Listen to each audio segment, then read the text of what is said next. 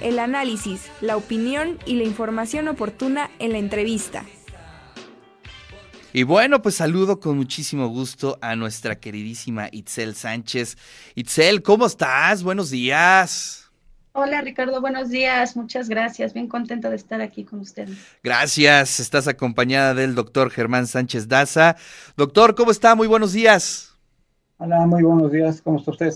Muy bien, muy bien, muy contento de saludarlos y eh, pues compártanos la información precisamente sobre este evento que se llevará a cabo en la Facultad de Economía, jornadas de narrativas, memorias y luchas contra la desaparición forzada de personas en México. Itzel, ¿nos puedes platicar un poquito sobre el evento?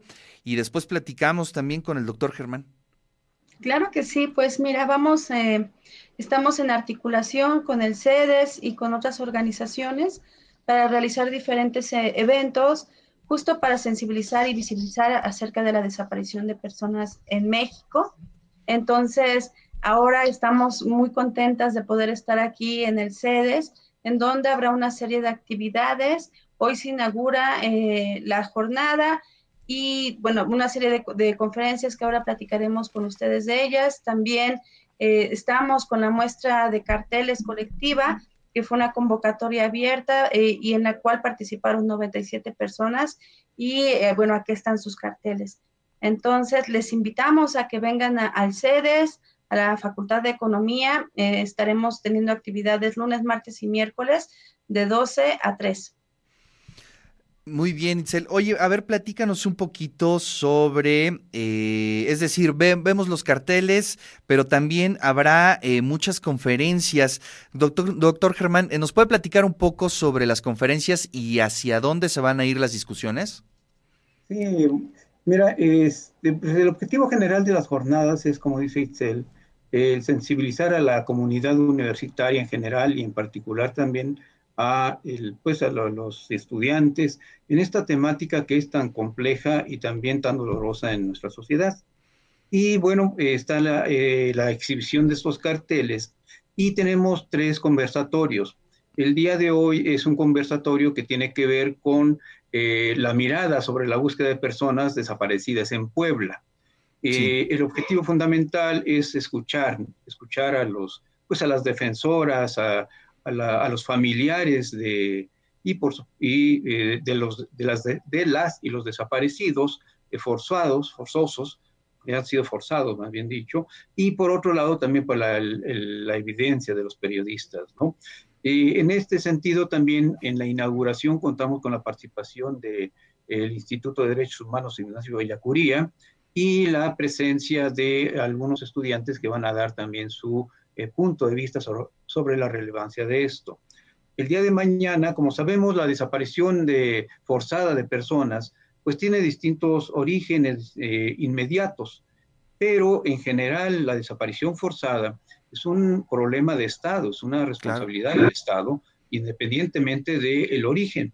Y eh, uno de estos tipos de desaparición es precisamente la desaparición política directa. Y el día de mañana estaríamos platicando sobre la desaparición forzada de personas por la violencia y terrorismo del, Estado. ¿no? En ella va a participar eh, pues, especialistas, investigadores de la Universidad Autónoma de Chihuahua, de la Comisión Independiente de Derechos Humanos de Morelos y también de un, de un estudiante de aquí del, Centro de Estudios del Desarrollo Económico Social.